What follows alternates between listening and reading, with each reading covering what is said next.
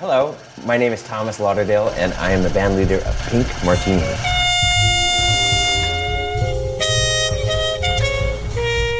Jazzfest Wien Podcast.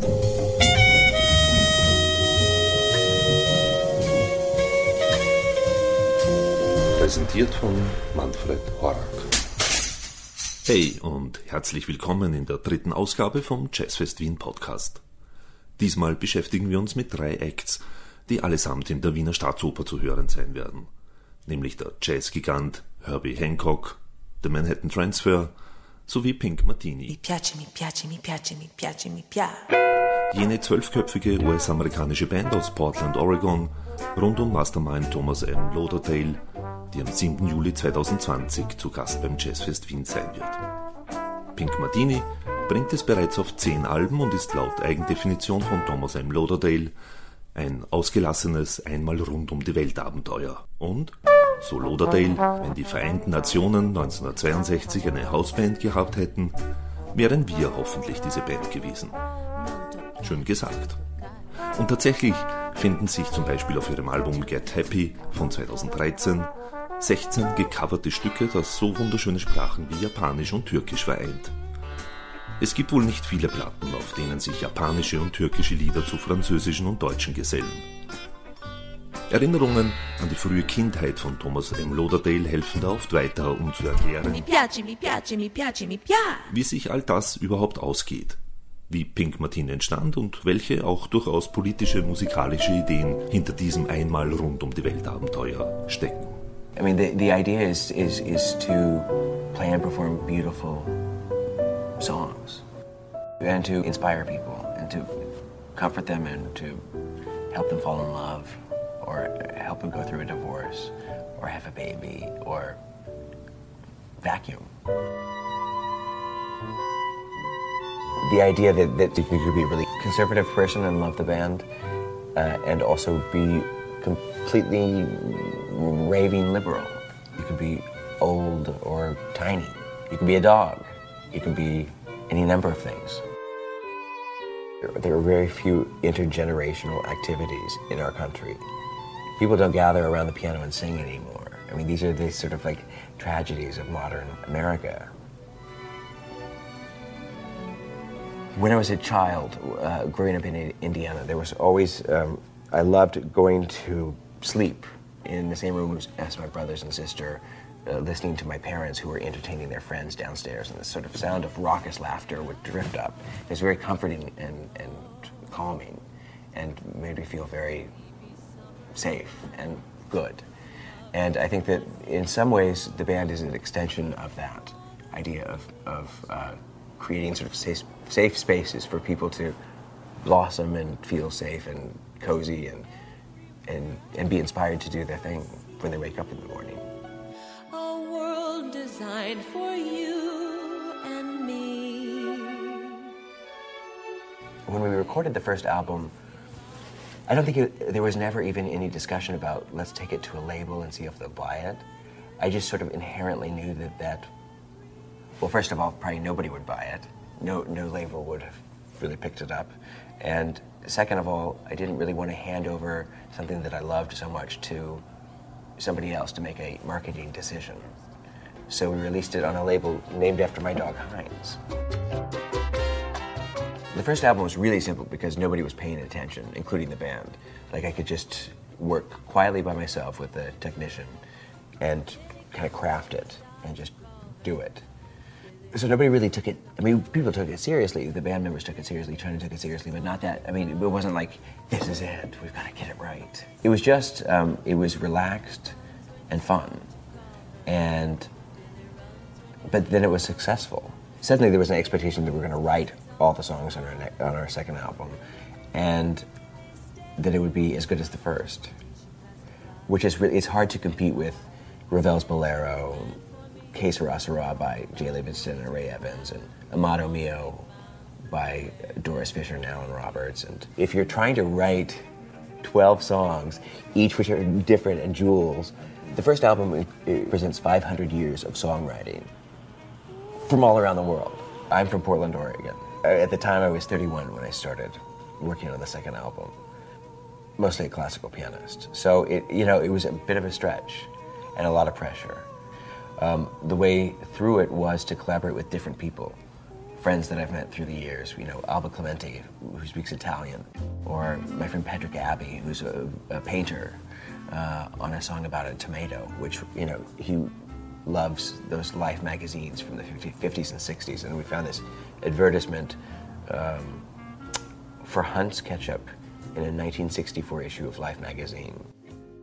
Says, "Hang on, little tomato, stay on the vine until you're fat and juicy. Then we'll pluck you and boil you in secret bubbling spices and turn you into ketchup." And uh, so it's it's hopeful and sinister simultaneously. And I just both of us really found that to be really funny. I mostly write with with China Forbes. Both of us grew up studying different languages, and she's so good at language. Her voice is so it soars, but it's not unattainable. Like it's accessible.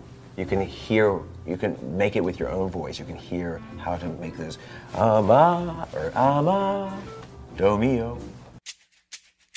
I look around sometimes when the band is sort of performing someplace, Turkey or like outdoors in France or the Hollywood Bowl, and, or just on, on a on a plane someplace. And I, th- I think we've been amazingly fortunate. There's so many doubts along the way. Sort of like I don't know if it's all going to work out. I'm just kind of going with what I want from day to day, and what I'm hoping for. And like, uh, there was never, I never had a thought ever. This could be an international superstar band. Did, did not. It's not anything I ever thought about, and that's a good thing that I didn't think about any of that stuff because it would have been too distracting and then I would have been positioning things too much. And I feel like that what's made really the band work is to kind of just do whatever is in front of it. You do it sort of like in steps and you like work and fail and rework it and then fail again and then rework it and hopefully something works at some point. It's partially luck. It's sort of like the right set of circumstances and the right people who encourage you have to be kind of around. It's an international old fashioned band. It's better to say 62 United Nations. More romantic. Right? In terms of reaching people, uh, reaching people who don't necessarily uh, know they want to go out or weren't aware that they should go out, uh, one has to go to them. At various times, depending on what kind of mood I'm in or what the political climate is, the band still remains political.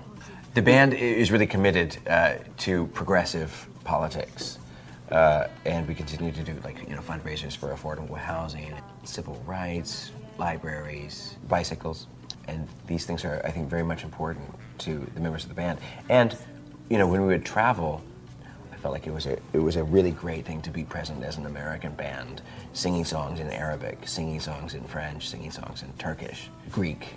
I think there was a period of time in American pop music where certain singers did sing a lot in different languages. Connie Francis probably being the best example of that. Certainly, uh, the concept of learning yet another language has dissipated. I think. And for me, growing up in a multicultural household, and then also just realizing that the world is big and wonderful. And there's all this great music in different languages. That's another thing that I've learned about the band is that, or, or about life, is that that all of those things that are sort of like interconnected, it is all interconnected, and uh, so it doesn't surprise me when I'm sort of like in a random place in a random part of the world, and go down the street and, and suddenly turn the corner and there is somebody that I know. I mean, it's just sort of the world. I think the world is really amazing that that way, or can be, when, especially if you're open to it. Then I think about sort of all the streets that I didn't go down, and wonder if I should have gone down those because there were more. But but I think I mean that that happens a lot, and it's just a good reminder to be out on the street and participating in the world. I think um, the challenge right now in modern culture in modern America, of course, is, is, is to have the strength and the curiosity and the energy to be out in the world and to, and to risk it all every day. I mean, it's sort of a, it's a, kind of a cliche, but then again, like, what is there to lose?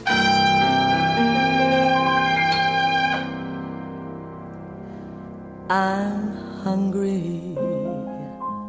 Bring me some pills on which to dine. I'm thirsty. Bring me some whiskey, gin, some wine. Bring me your jokes, your glance that looks away, your tired touch, your smirks and such. Don't save me for a rainy day. Maybe you love me for an hour a day a week. I'm not sure when it all slipped away, but I'm still lying, crying at your feet. A ball and chain, an old refrain to the man who will not even speak. It's no good for a proud girl to give so much away. It's no good for a smart girl not to let you walk away. But I'm dying without you and dying within. My days were all about you, so where would I begin to live? Your shadow still flickering round my soul, but empty. With a story left untold, I lost myself when you switched off that light. I lost myself in the man I lost, and that ain't right.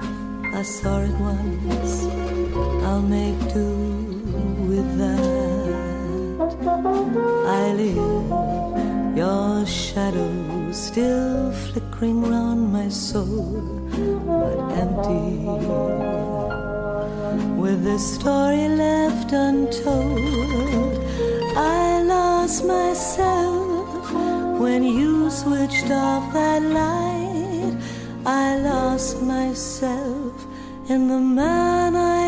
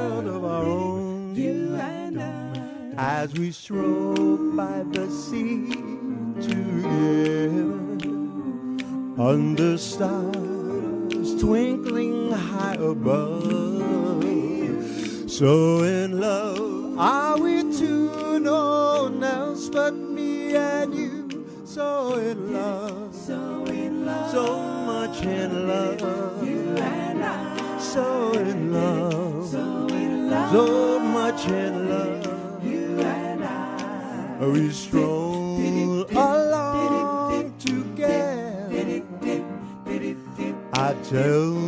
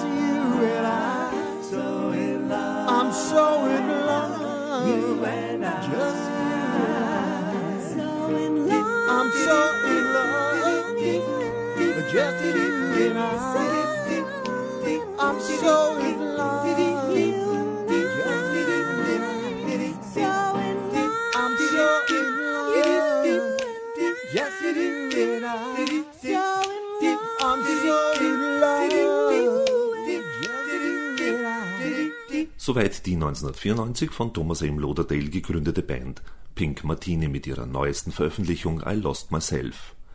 Und die bereits deutlich länger aktive Vokalgruppe The Manhattan Transfer mit So Much in Love aus einer Live-Studio-Session 2019.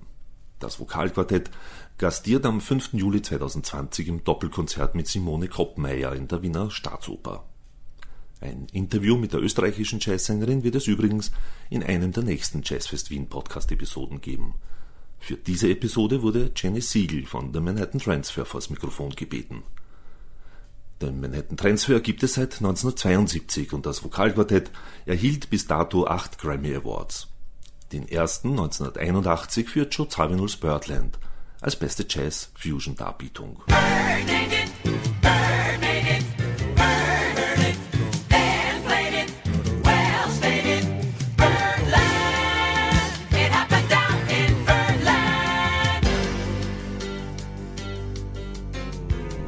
Und zuletzt 1991 für das Lied Sassy als beste zeitgenössische Jazz-Darbietung.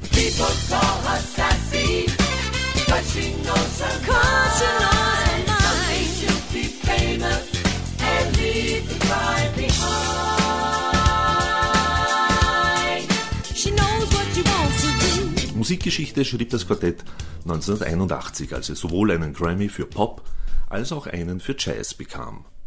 Den Jazz-Grammy für den Song Until You und den Pop-Grammy für den Song Boy from New York City.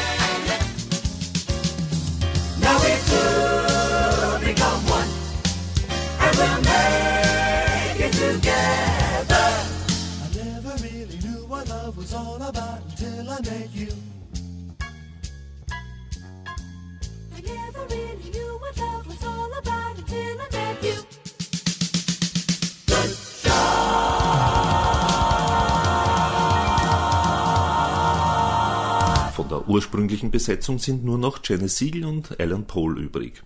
Cheryl Bentin stieß 1979 anstelle von Laurel Massey dazu, die wegen eines Autounfalls aus der Gruppe ausstieg. Und Trist Curless ersetzte 2014 den im selben Jahr verstorbenen Tim Hauser, der den Manhattan Transfer 1972 gemeinsam mit Laurel Massey gründete. Ihre zahlreichen Alben und Live-Performances dürfen durchaus als legendär bezeichnet werden. Und wer sie bis heute noch nie live gesehen hat, sollte diese Gelegenheit am 5. Juli 2020 nutzen, wenn das Vokalquartett in der Wiener Staatsoper ihre Gesangskünste zum Besten gibt. Ich hatte die Gelegenheit, mit Janice Siegel ein Interview zu führen. Janice Siegel war auch diejenige, die das Vokalarrangement für das Grammy-prämierte Birdland machte. Sie erzählte mir unter anderem über ihre ersten Karriereschritte, bevor sie sich als Sängerin etablieren konnte und Profimusikerin wurde. Well, I didn't come from a musical family necessarily. Not not really. My father liked to sing. His idol was Bing Crosby. He would always sing in the car.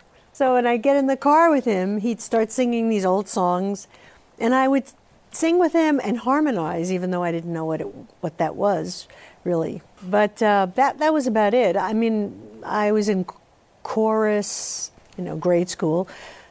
But then something happened when I, I got a guitar as a gift. And I taught myself to play it. You know, and those was, folk music was really big. You, you could do a lot with three chords.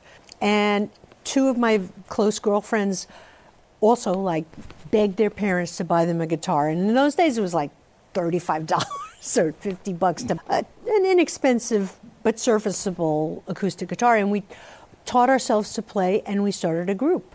And actually, I'm left-handed. I learned to play a whole song backwards, green sleeves, I think, until I noticed the guy in the book was holding it the other way. so I changed. It was just um, something that was an adjunct to my life as a normal teenage girl.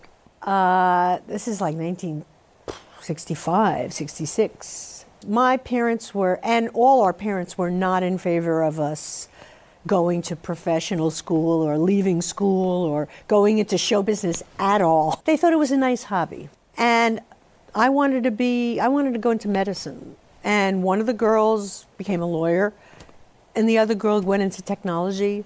You know, we were not encouraged to be musicians. I, I did go to college, I have, had a nursing scholarship, but I was still flying, I was in Buffalo. Uh, I was still flying back to the city almost every weekend to do sessions. I, I love being in the studio. To me, that's, that's the art form that I love.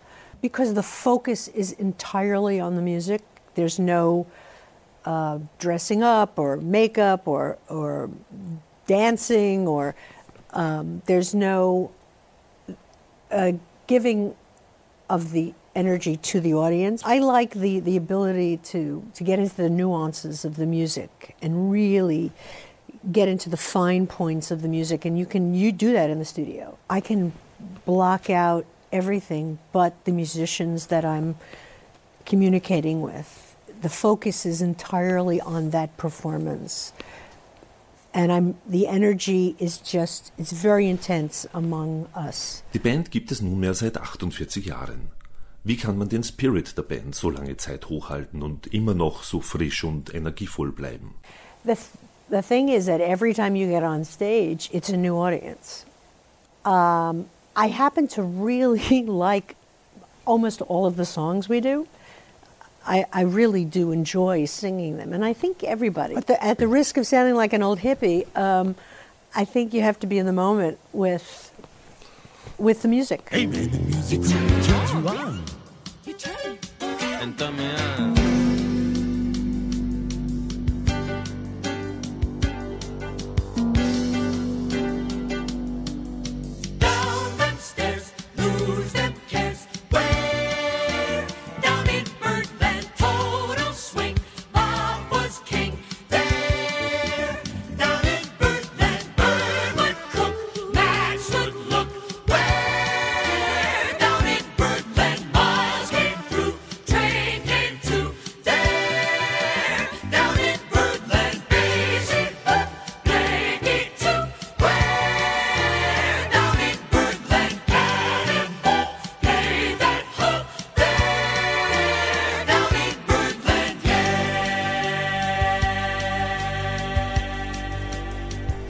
ein kurzer Ausschnitt von Birdland, weil, Frage, wie kam es zu dieser Aufnahme und zu diesem Text? Well, the interesting story with this. I mean, we had decided to do this song on our uh, extensions album. Cheryl Bentine had just joined us. Laurel Massey had left, and we commissioned Eddie Jefferson to write the lyrics. We were hanging out with him and Tom Waits and Richie Cole a lot, and uh, we, you know, Eddie is also a master of vocalese uh, in, a- in a different way than Jon. And um, then, as, as it came close to recording, we, we found that the tragic news that Eddie had been murdered outside of uh, Baker's De- Keyboard Lounge in Detroit. So um, he had never written anything, a word.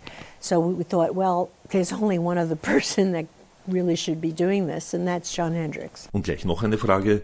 Wie definiert Janis Siegel den Begriff Vokalise? is a special, specific type of jazz singing whereby you lyricize an existing arrangement, the solos and the ensemble portions, and you create a new song, literally. And the idea is to sort of affect the timbre of the original instrument as well. It's not so much about personal expression, this particular art form, but paying homage, again, paying homage to the original recording. Whereas scat singing is your improvisation completely with your own language. Nicht zuletzt heißt ein sehr bekanntes Album von The Manhattan Transfer sogar Vocalise, das 1985 erschien. Wie dieses Album zustande kam und wie diese Idee letzten Endes weitergeführt wurde zum 2018er Album The Junction und was das alles wiederum mit Herbie Hancock zu tun hat, erzählt uns Siegel. Well, that really was um, Tim Hauser, my, my partner, uh, the founder of the group, who passed away. Much, much, much missed.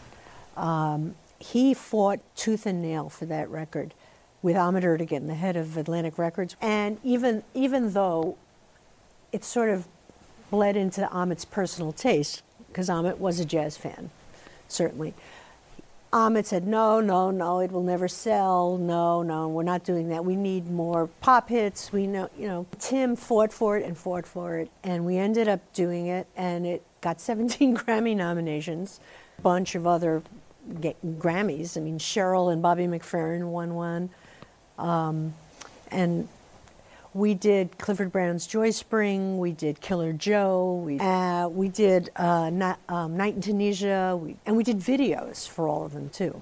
To You, we did it with the four freshmen. Flanigan was still in the group. We did a double, you know, like double vocal group. Uh, well, there's one very interesting cut on there. I, I think it's like one step beyond vocalese almost. This was Cheryl's idea to take Cantal- Can- well, there's Cantaloupe Island, right? Herbie Hancock, classic groove jazz piece. And then in 1993, a group called Us3 from Britain um, wrote a rap, did a rap to those changes. They rapped over over the chord changes of Cantaloupe Island, and they called it Cantaloop, and it was awesome record. I mean, really a fantastic record. Cheryl's idea was to take the rap and melodicize it and lyric and harmonize it. So we sing the rap. Flip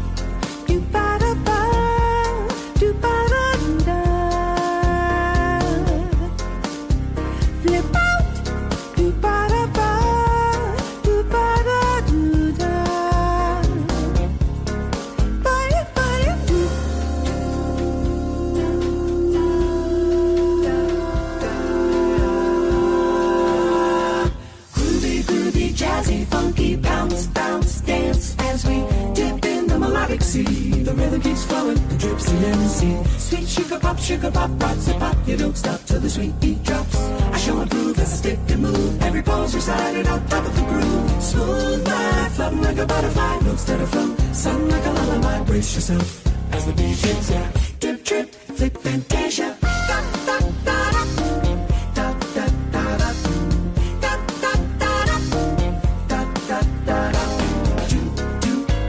Da,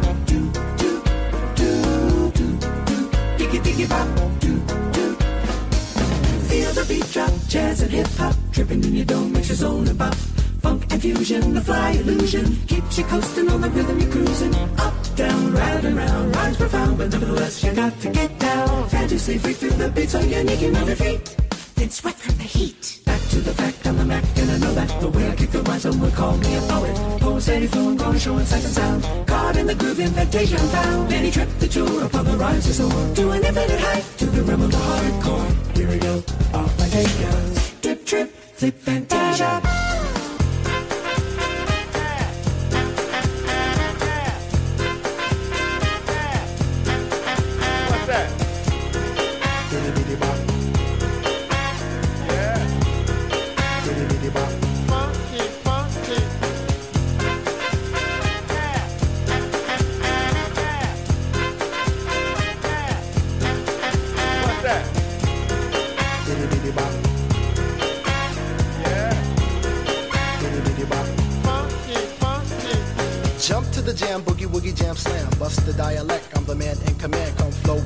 Sounds of the mighty mic master. Rhyming on the mic, I'm bringing suckers to disaster. Buku ducks, but I still rock Nike with the razzle dazzle. Star I might be. Scribble, jabble, scrabble on the microphone. I babble as I fix the funky words into a puzzle. Yes, yes, yes, on and on as I flex. Get with the flow, birds manifest. Feel the vibe from here to Asia. Dip trip, flip fantasia.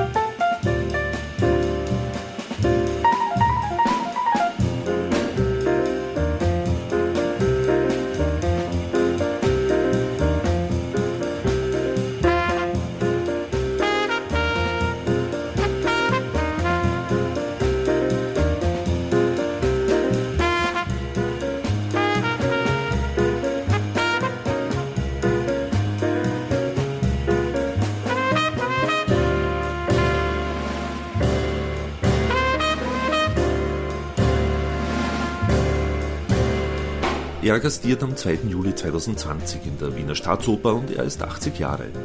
Aber nicht alt, sondern jung. Herbie Hancock, der Buddhist am Klavier. Sein Albumdebüt gab er 1962 auf Blue Note. Darauf enthalten gleich sein erster Welthit. Ein Klassiker bis heute, Watermelon Man.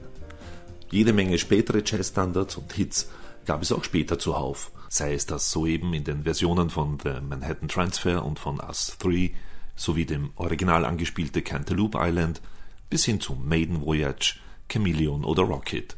Grammys inklusive, zum Beispiel für seine Hommage an Joni Mitchell, River the Johnny Letters von 2007.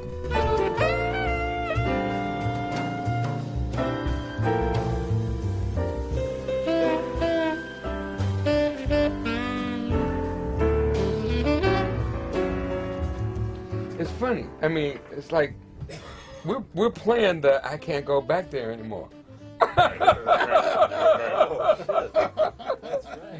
That's the first for the chorus.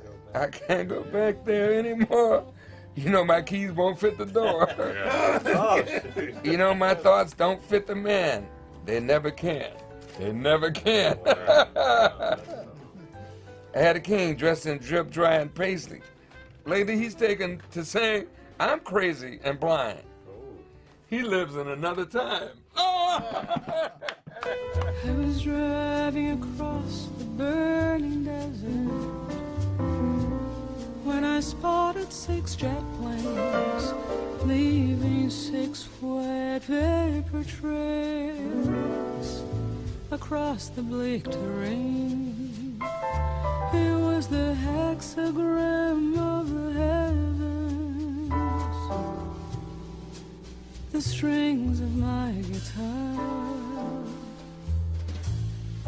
Oh, Amelia, it was just a false alarm. Dieses Album war nach dem Album Cats Gilberto von 1964 überhaupt erst das zweite Jazzalbum, das einen Grammy für das beste Album des Jahres erhielt. Unter eigenem Namen veröffentlichte Herbie Hancock bisher 41 Studioalben, 12 Live-Alben, 5 Soundtrack-Alben und insgesamt ist Herbie Hancock, und da sind Compilation-Albums gar nicht mitgezählt, auf 223 Alben zu hören. Und Herbie Hancock ist eben auch einer der wenigen Jazzmusiker, der, wie bereits erwähnt, es schaffte, nicht nur etliche Alben, sondern auch einige von seinen 38 Singles-Veröffentlichungen in den Charts zu platzieren. Seine größte Hitsingle ist bis heute Rocket von 1983, das als erster Jazz-Hip-Hop-Song gilt und zur weltweiten Hymne der Hip-Hop-Kultur der 1980er Jahre wurde. Für Rocket erhielt Herbie Hancock ebenfalls einen Grammy. 14 insgesamt kann er sein eigen nennen.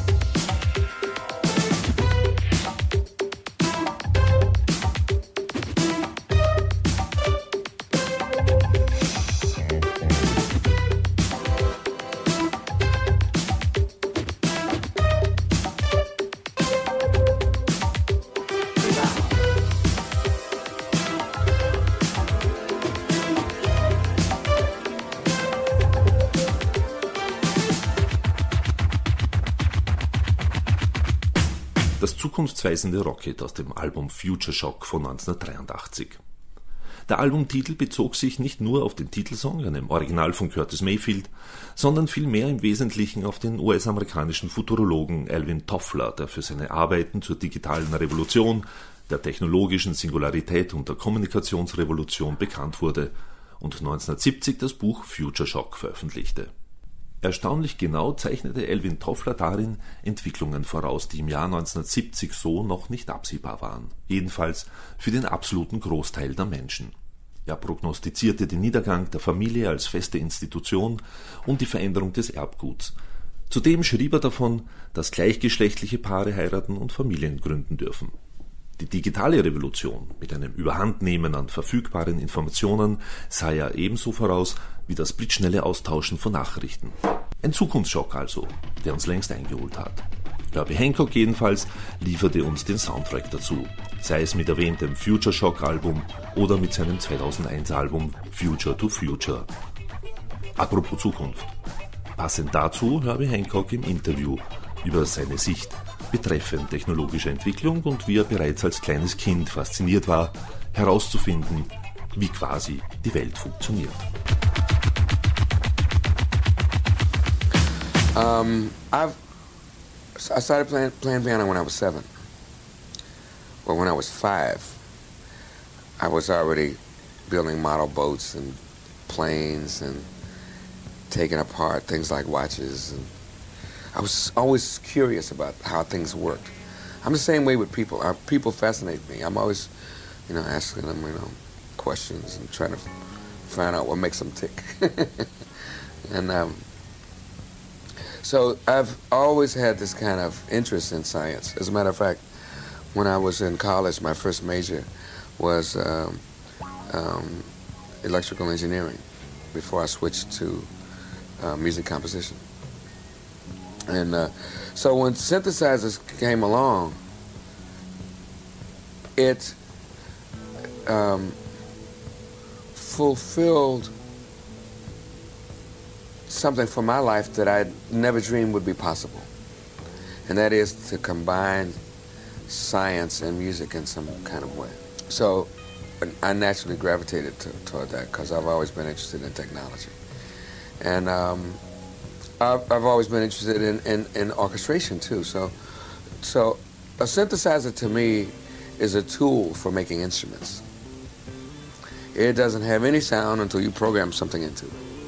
You know, that's so it's like the hammer and the nails, you know, and the wood. You have to have that, and you can make an instrument.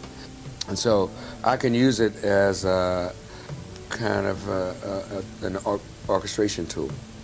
But then, since then, there have been other technologies involving computers and sequencing and, and um, MIDI came along. MIDI uh, is a way for Um, I, I know this is funny because I was around with uh, fooling with electronics and, and music before MIDI came along. MIDI means musical instrument digital interface. Um, what I noticed that if I have an album, think it's the Sunlight album. On the back of this album, all of these keyboards, I mean, full of keyboards, and there's no way I can get around to all those keyboards. So I remember telling instrument manufacturers, why don't you guys figure out a way to get these instruments to talk to each other so that, I mean, you, a person only has two hands, and I, I want to, I can hear that I'd like this to happen and that to happen, but I can't get to them all. But if you could get a way, figure out an electronic way for the instruments to talk to each other, then I could play one instrument and it could actually trigger the sounds on other instruments. So that, anyway, that, I guess enough people started talking about that, they, they took it seriously and they actually formed an alliance which allowed them to make certain standards and make a protocol called MIDI. That led to some other ideas that we never even thought of, that you could start making keyboards that didn't have keys, just modules. And, uh, well, then uh, to call them keyboards, sometimes, sometimes I do. I'll still call it a keyboard, even though it doesn't have keys, you know? Um, but um, I've got a rack with about, it has other things in it too, but it's got about five or six different, like keyboards, modular instruments uh, that can be talked to from another single keyboard. And it gives me the opportunity to, uh, to um, like I said, arrange. And also sequencers, which came out of music and computer technology, give me a chance to, maybe I should explain what that is. Sequencer remembers the notes that I play. It, it's stored in the computer and then it can play back those, the same code that contains the, the notes and uh, play it back through the instruments so that um, I can listen back to what I played, you know, on the very instrument that I played it on, you know, so the computer plays it the second time if I put it in a playback mode. And now we can have different tracks. Now they have multi-track recording on your computer, tapeless recording, you know, where the instrument gets put into uh, a hard, your hard disk. And so this has opened up all kinds of new possibilities for uh, recording in your home. I mean, all these parallels are happening also in business, in the business world too. You know, a lot of people are now able to work at home, and it just kind of expands this idea of virtual office. You know, same thing It's like a virtual studio. Now that's uh, that idea of virtual studio is really um, taking shape because now it's possible to be able to overdub on a recording and not be in the, in the, the city that's recording it. It's remote recording where you can have a recording session in New York. Musicians can lay down certain tracks, and if say they wanted me to overdub a part on that recording uh, on a different track, I can be in Los Angeles, listen to the tracks that's, that have been recorded on.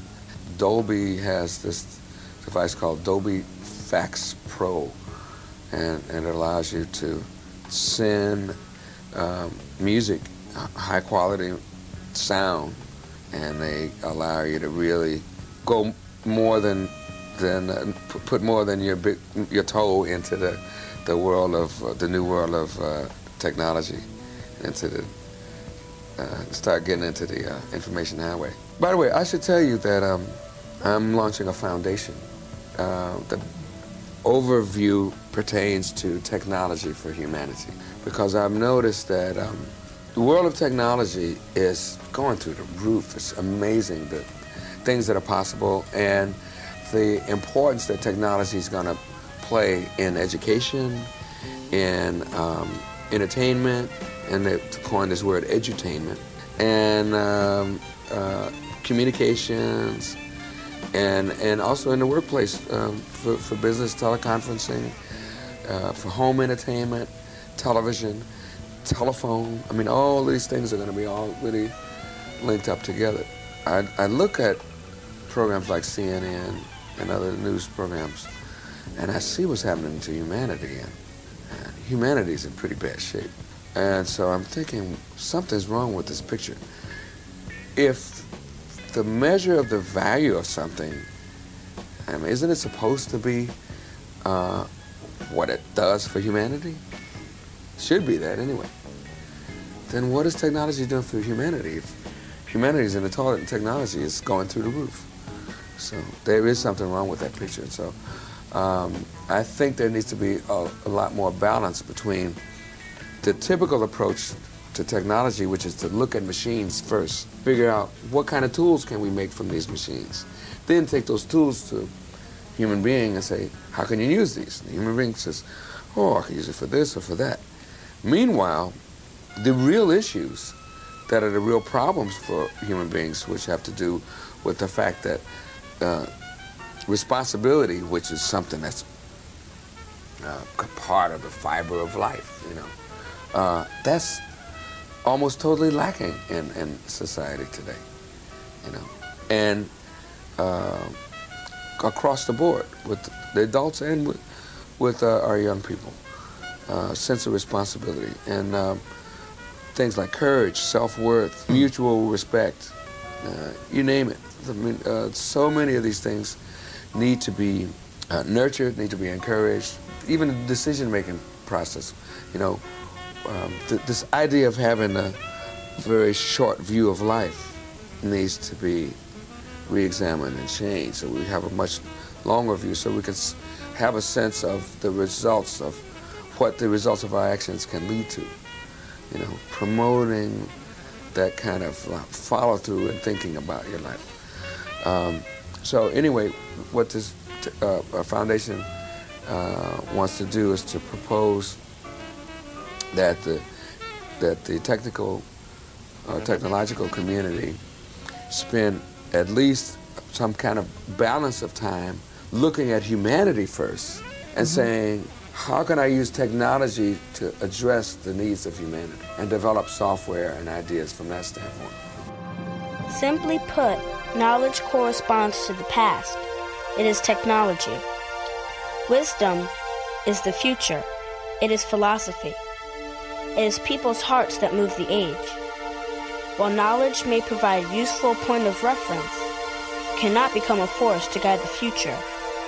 By contrast, wisdom captivates people's hearts and has the power to open a new age. Wisdom is the key to understanding the age, creating the time.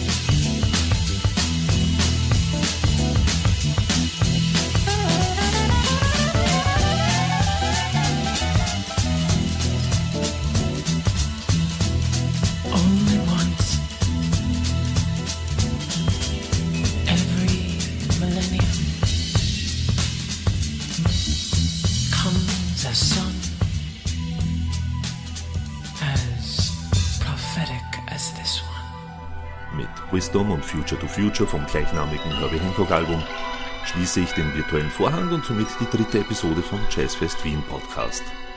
Die Zukunft, also alle Konzerttermine und Kartenvorverkaufsstellen, findet ihr unter www.jazzfest.wien. Bis zum nächsten Mal. Good luck and good night.